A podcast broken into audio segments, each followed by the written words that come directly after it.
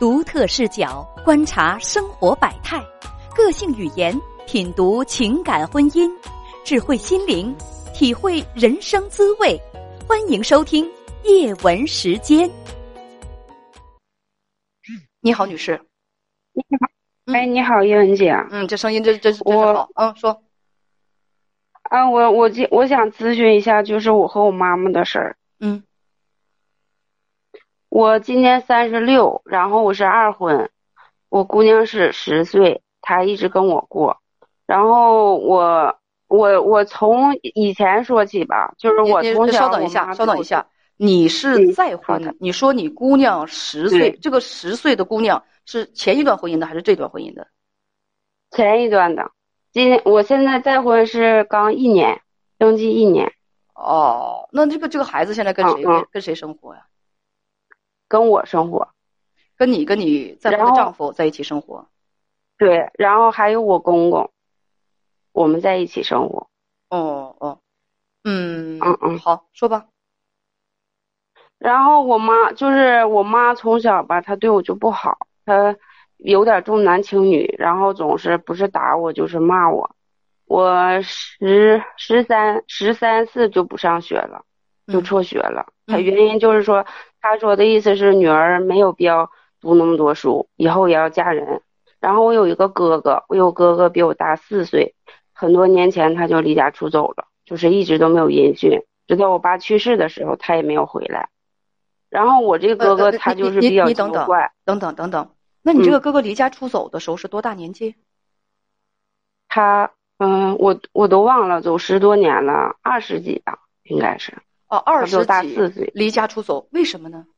你你你爸妈重男轻女，应该哥哥跟宝儿一样宠着，为什么哥哥还离家出走呢？他我他我他和我妈吵架的时候，我没有在家。我听我妈说的意思就是，他嫌家里穷，因为我家是农村的，也没有多少地，就十多亩地儿。然后他的意思就是说，你就我有点紧张，没事 没事，平复一下，嗯，平复一下，嗯，就是他的原因就是说。嗯，家里太穷了，你也就当没生我这儿子，以后也别找我养老，也我也就是没有你们这样的父母，就是家里条件不好，从我记事起就是一直抬钱抬钱花，每年都是种点地了，都是利息还不够给人家的呢。然后我十四岁那年吧，就不上学了，不上学就下地干活，我妈一直都对我不好，就是。包括我，我记得有一年是我那年我刚来月经，这个可以说吧，是吧？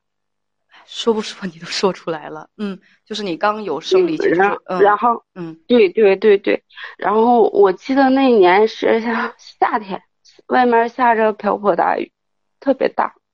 我我我哥出去打工回来了，然后我妈就非得就是大地种的那种豆呃豆角。秋天的时候可以卖豆角籽儿，夏天的时候可以卖豆角。嗯，然后外面瓢泼大雨，我我是生理期的时候，他非得让我上大地去去摘那个豆角回来给我哥吃。我说的他又不着急走，我说我说的等等雨停了我再去呗。完结果他就骂我，反正他每次骂的那些话都咱们都说不出口，不是正常能骂儿女的话。然后我就顶着大雨，那个时候条件也不好，也没有雨衣什么的，就是披着塑料布，从脑瓜顶一直湿到脚跟底下，呱呱湿。然后就从那一次着凉，就就做病，就是现在每一次都不正常，两三个月吧能能来一次。然后我从那开始就是呃下地干活了嘛，就就就不上学了。等我十六岁的时候。我哥就已经二十多了，在农村就要订婚了，要订婚，然后我我妈跟别人说说意思给我找对象，能要点彩礼，到时候好给我哥娶媳妇儿。然后他经常不是打我就是骂我，我现在胯骨上就好多疤，我刚才也没有给你发，我刚我给你发一下好。然后那个我就听说了，等等等等等等，那你那个胯骨上那个疤，是他拿什么打的呀？是他打。挑疙瘩打完之后死就是坏了，坏了起大水泡。然后就是我爸屯子里原来有就是卖膏药的那个，贴的膏药，贴完膏药之后就留疤了，留了好大一块。然后他就说要要要要那个要那个换彩礼给我哥，然后屯子里有来招工的干活的。那年我十六，我就跟人家去干活了。我知道他要给我找对象，我不想找对象，我也不想在农村结婚。喂，叶文姐，我在听我都我都听入迷了。我在想，我小的时候，我妈也拿笤帚疙瘩搂过我。她能，就是得打的多多使劲，能打出个水泡来。就我我我不我不知道为什么她每次都就特别讨厌我，我也不知道为什么她那么讨厌我，她为什么要生我？我我真是不明白，我也不理解。然后我就跟别人出去打工了，那个是我家一个远房亲戚，然后我跟他出去干活，特别累，特别累。我也想坚持，我真想坚持，我不想回家。我小时候的一个愿望就是我快点长大，我长大了我就可以离开这个家，不再受他打，不再受他骂了。因为每一次上地干活的时候都是我一个人干，因为我家养牛，我爸要放牛，然后我哥也不怎么干活，都是我一个人干。我就觉得我干活可以，但是每次他我不能出去玩，我也不能出去溜达。我我十四五的时候，我如果我出去溜达，他就会。嗓门特别大，满屯子只有三四趟杆，他就从前杆一喊后杆全都能听见，就特别丢人。然后他就骂，什么都骂，我受不了，我就觉得我快点长大，我快点长大，我就可以出去了，我就可以出去干活了，我就不用在这个家里受着他了。然后第一年出去干活的时候，每一个家里人都有人打电话关心什么的。那个时候没有手机，只有座机。然后，然后我没有人给我打电话，过八一节的时候也没有个人跟我打电话，我就哭，我就一直哭，那有点说的有点啰嗦了，杨姐。呃，然后我问一个问题，那你知道你哥哥到底去哪儿了吗？后来他就一直没跟家里联系。没有，一直都没有联系。就有人在别的城市看见他了，就是我爸去世的那时候，我爸是十年前去世，我爸去世的时候。他就是有人说说你爸死了，我爸是意外上山放树，树给砸死了啊，但是没有回来，他从来没有回来过。但是你知道这个哥哥他活着是吧？对他活着，他肯定是没有什么事儿，因为后来我查过一次，我查过一次，就是他在我一四年的时候，他在我现在待这个城市待过，在在工地干过活。我查过，因为他有那个去网吧的那个那个上网的记录，有有这个记录。我知道了。他就是不想和家里联系。我说的有点啰嗦，我我快一点说。嗯。然后就是每一次他只要要钱，他就会给我打电话；他不要钱，他就不打。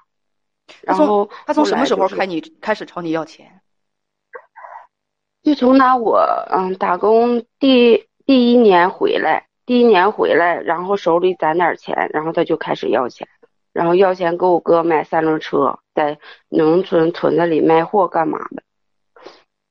然后后来就是因为我之前处了一个对象，处了五年，然后也是后来没成，没成，我就自己来了另一个城市，来了现在这个城市，他就怕我学坏，然后那时候我哥还没。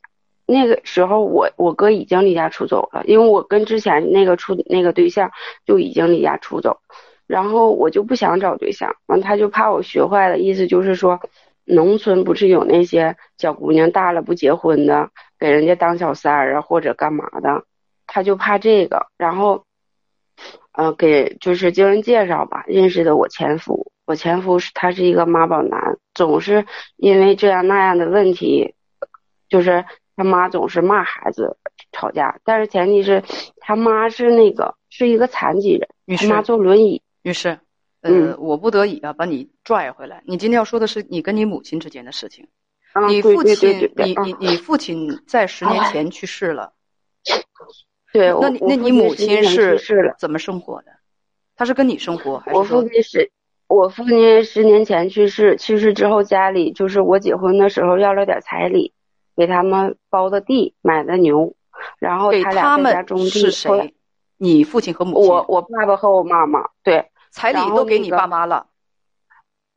对，因为你哥哥已经找不着了，所以说你结婚的彩礼都给你爸妈了，给他们包的地买的牛。对，那这个彩礼大概是多少？对，呃，八万块钱，给了八万块钱，然后那个我自己留了三万，剩下的都给他们了。那父亲去世他们之后，去世之后，你母亲是怎么生活的？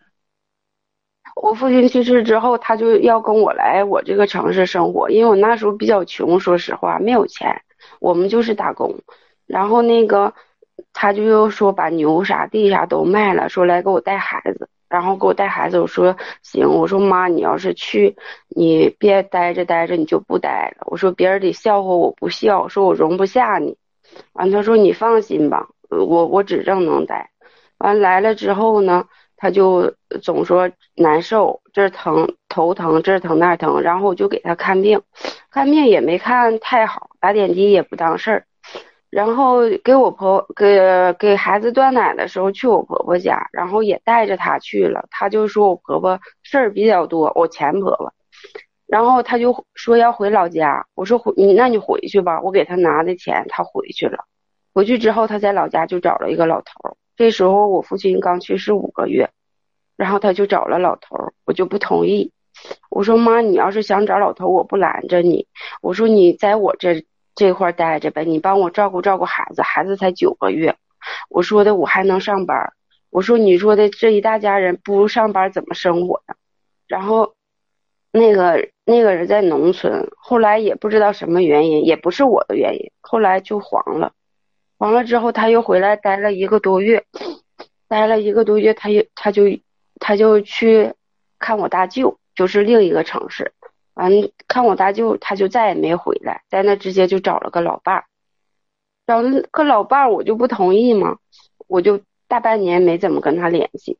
后来我也想通了，因为我觉得那个地方太远了，不方便。因为我爸是去世，他是上山。放树树砸死的。等我到家的时候，都已经半夜了。我觉得没有我的照顾，我觉得太远了，出点什么事不方便。你是说你妈要找新新男朋友了，会离你比较远，你就不方便照顾对我我同意他找，我希望他在我这个城市可以找，我可以接受。我不是不可以接受，他不愿意跟我在一起生活，我可以让他找，但是我觉得太远了，我不想让他在那儿找。哎，然后他就跟这个老头就过了，然后那老头也没有啥钱，退休金一个月五六百，他俩就过。他说他对他好就行。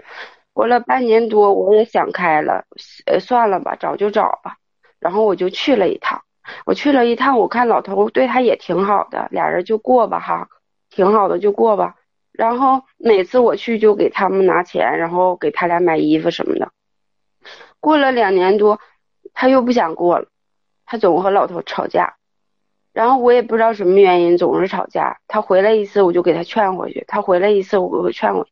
说实话，月圆姐，我觉得这老头真的挺好的，除了没有钱之外，其他都好。但是你没有钱，你不是你之前已经想好想跟人过吗？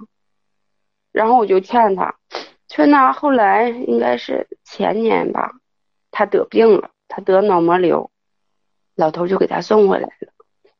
送回来之后了，我就给他治病。然后我不是和我前夫离婚了吗？有一个房子，那个房子欠了三十多万的贷款，去了贷款，我俩一人能分十万块钱。然后因为给他治病，我就把这房子给卖了。买那个房子的时候装修，我都是刷的信用卡，刷的我的信用卡。我俩离婚呢，结婚一家一半，房子一家一半。这样的话，去了呃还信用卡的，在家给他治病的，我就有十七万的外债。然后我就给他治病，治完病我就让他在这块儿。我说，然后我和我姑娘就租房子住。我说妈，你在这儿吧，什么都不用你干。他恢复的也挺好的。我说你就在这儿吧。然后他不干，他就非得要回去。回去，然后老头呃四月份手术的，花了十三万多。然后呃六月份恢复的差不多了，他就又非得和老头回去。回去之后了。然后去年我我和我现在的老公登记了，登记这不是又买了个房子嘛？因为偶然的一个机会，我遇见一个网络平台，就是赚了赚的挺多的，现在一个月能赚三四万，然后结婚也还完了，然后又买了一个房子，他就不和那老头过了，他要回来。回来我们房子刚登完记，新房还没搬呢。我说妈，你等等，我说你等我那个，我我我公公要跟我们在一起住，因为就他家是四个闺女一个儿子，我有三个大姑姐一个小姑子。我说你等我公公住进来，我们都安排好了，我我再去接你。他就不干，他就拿死威胁我。他怎么拿死威胁你？他说他就让我去接他。我说妈，你等等，你等我们这边完事儿了去接你。我说我肯定去接你，等个月吧。他就他就是他就说他跟他过不了了，一天也过不了了。你要是不来接我，哎呀，我我就自己想招去。我说你自己想什么招啊？啊，我死了我也不用你管，我那个，然后后来又给我发微信说的，你不用来接我来了啊，我我自己想招，嗯，你也不用来找我来了，你也不用给我打电话。他一拿这事威胁我，每一次都是我就害怕，因为这么多年我身边每一个亲人都没有，姥姥那边也没有亲人，奶奶那边也没有亲人，就是我一个人，从十六岁开始我一个人在外面闯。我觉得我虽然没有太多钱，我觉得我一个女孩到一个陌生城市，我已经能过到现在，我已经很好了。后来他就吓唬我，然后我就着急忙慌的就把他给接回来了。其实之前我公公七十多了，腿脚也不太好。我说我说妈，毕竟咱们是重组家庭，我说你回去能干点啥你就干点啥，不能干啥你就别吱声。我说我公公岁数大了。我说你，他说啥不说啥，你别跟他一样的。完了，我妈说不能，你放心嘛，我回去我能帮你做做饭啥的。完了回来他就什么也不干，什么也不干。意思是说，现在就是说他回来之后，就是你、你丈夫、你的女儿，我们在一起，还有你的公公，还有你的我妈、你妈，你们在一起，这是五个人。对，他和我女儿住一个房间。然后他就成天跟我挑我公公的毛病，说我公公埋汰，嗯，又抽烟，然后又又又卡痰。我说的，我说你就互相担待一点。我妈什么都不干，我现在的老公对我女儿特别好，他自己有个女儿，二十多了，然后在就是一线城市，不在这边。然后我老公就是对我女儿特别好，每天早上六点多起来做饭，送她上学。你女儿，他对你女儿特别好。那你妈妈呢？你今天要说你跟你现在你妈妈起什么刺儿了？你就告诉我。这个这个这个事儿就是跟我妈有关系，就是开始是和我公公吵架。你妈跟你公公吵架？嗯，对，嗯，就是他俩因为看电视也吵架，然后因为吃东西也吵架，然后就是。不是，只要是你你你们都吵架，为什么还要让他们在一起呢？你就是让你让你让你妈妈或者说这个这个公公把把他们分开呀，不要咱们让他们住在一起。我一开始我就是这么想的，我寻思大家都在一起方便照顾，然后我寻思也不用他干所以为什么不能分开呢？嗯，分开不好吗？然后后来分开了，叶文杰，你听我慢慢学，他俩总干仗，他俩一吵吵吧，我劝我妈，我妈也不听，就跟我吵。然后吧，那个我老公这样说的，我老公说，妈，你说如果我不想，我不想那个养你的话，我两千多里地，我连我吃完饭我歇都没歇，口都我水我都没喝上一口，我就开车一来回两千多里地都没休息，我就给你接回来，我那我不接你就好。然后我妈就急眼了，就指着他名字，然后就说，我告诉你，我没花你一分钱。就是他的，我妈的想法就是说，我姑娘赚的钱赚的多，你赚的不多，你你没有资格。但是我觉得，因为这个事儿应该是没跟钱多少没有关系吧？过日子，我我是我是这么认为的。现在只要是你们在一起生活，呃，你妈呢还要找老伴儿。嗯，然后就是。哎，后来我劝我妈，然后我我老公也不和他一样的，因为啥是分开住的，给他又单独租了个房子，因为他总跟我姑娘说，我姑娘十岁了嘛，说你后爸怎么怎么地，怎么怎么不行，对你好都是装的，然后就说这些。我找我妈谈了一次，我说妈，虽然我赚钱多，但是人家也没花我钱呢。嗯，咱们吧，那个简单点讲。反正呢，你这里挑里挑外撅的妈，后来她不和你们一块住了，对吗？没有，就我我提出来的。我让我说的。哦，后来反正是不管是谁提出来的，后来他就不跟你们一块住了，不跟你们一块住。单独租了一个房子。呃，你说他依然要找老伴儿，还和亲戚朋友说你阻拦他。他找老伴儿他就找去呗，你为什么要拦着他？我我没有拦着他，他不是，他是想找老伴儿。我我跟他这么说的，叶文姐，我说妈，你想要找可以。你不用，你能说的能简单一点吗？你说的你太啰嗦了。你反你你你你反对的理由是什么？他为什么就这件事他就不乐意？我没有反对，因为他后来我知道的是他在就是跟那老头过的时候，他跟有一个有家的老头联系。他跟那个老头联系，我不让他跟那个人联系，他让那人给他介绍老伴儿，完他俩还能再联系。人那老头有老太太，我不让，所以我不让。我可以接受他找老伴儿，我说，但是他同时找了两个老，找了两个老头，对吗？他现在跟那老头他都联系六七年了，然后他。他想让那个老头给他介绍他同学，我我我我听懂了，我听懂了，我听懂了。你妈在当第三者当了好几年了，然后让自己的情夫再给自己介绍个姘头，是不是这个意思？对，然后我就不同意，然后他跟我说他不说实话。你你稍等一下，你稍等一下，嗯，你是想问我什么问题？我就是不知道怎么去跟他沟通，我每次跟他沟通，他就不承认。不，你不用，你不用，你你他可以，呃，你你不是想问我怎么和他沟通吗？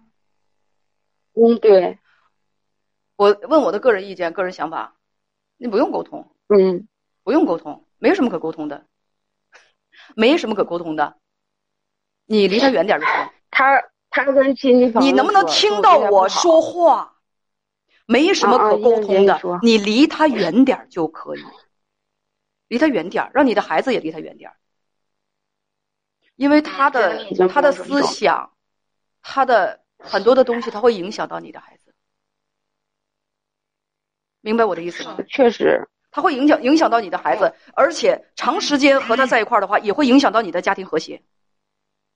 他愿意干什么？对你，你你不要让他，他要是再上你你家住，你告诉他，你说那个不让他上来，不让不让他到这儿来住，不要让他影响你的家庭和谐。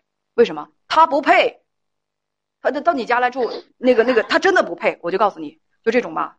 你可你可以呢，就是跟你先生商量好了，给他出钱帮他租房子或者怎么样。如果他生病了，跟你先生商量好了，你先生同意的话，可以给他花钱治病，但是不要让他靠近你的家人，还有你的、你的、你的孩子，他不配，真的。我给他拿钱买什么，我老公都不管，因为所有的钱。这是我们要谈的重点吗？我告诉你解决问题的方法，他参与到你的生活当中，只会越来越混乱，越来越丢脸，越来越不幸。这就是我给你的建议。不要让他进入到你的生活当中，也没有必要沟通。你跟他的观点根本不一样的，你你跟他的价值观根本是不一样的。你，哦，我庆幸你跟他的价值观是不一样。那不是叶文姐，就是我，我还有一个问题想问你，就是说，他要是说那个人给他介绍老伴儿，他要走了，他要走了以后，那以后怎么办？我还他让我再接他，我还接他吗？你可以不接啊，还是我就给他拿一些钱，让他在那个城市生活？按照你的。按照你的决定去决定这件事情，不要光听他的。就是他呢，他无论提出什么要求，你觉得合理的，你你你可以去那个接受。如果你觉得不合理，你就你就说这个不行，你就直接拒绝他，懂了吗？嗯，行，就知道了。知道拒绝就是觉得合理的就接受，觉得不合理的就拒绝。对我老公说我就是完蛋，他一他一一哭一啥的了，我就我就软弱了，我就心疼他了。然后就是他知道我的弱点在哪。你妈呃，我不是建议大家不孝顺啊，但是这样的妈，这样的妈，我我就不多说什么了啊。母亲和母亲也是不一样的，明拿拿拿自己的这个女儿的彩礼要贴补自己的，你先不用说别的，不用替他说别的，我的一个个人感受。我又不是你是他的孩子，可能你觉得张不开嘴对他说什么？你的概念当中你是这样的，没有不对的父母，只有不对的儿女。不管我父母怎么怎么怎么对我，毕竟他生我养我了，是吧？毕竟他生我养我了，我就该对他怎么怎么样。我是个两性旁人，我可以评价这件事情。你张不开嘴的事情，我来说，这是个什么妈？还打算让自己的女儿结婚，卖了彩礼，买了那个有了彩礼之后贴补给自己的儿子，从小到大。不顾及女儿的情绪健康，下着大雨是吧？女儿生理期，下着大雨让让让让女儿去干农活去，那从此都落下病根儿。他是多狠的人！你是他们家长工啊，旧社会地主对长工也不是至于这么狠吧？然后呢，还当第三者，还破坏女儿的家庭幸福，哪有当孩子去说你后爸怎么怎么样的？这心眼儿长得多歪，有替女儿的婚姻考虑过一点半点吗？没有，所以拉倒吧，我不跟你多说，跟他沟通有什么可沟通的？道不同不相为谋，再见。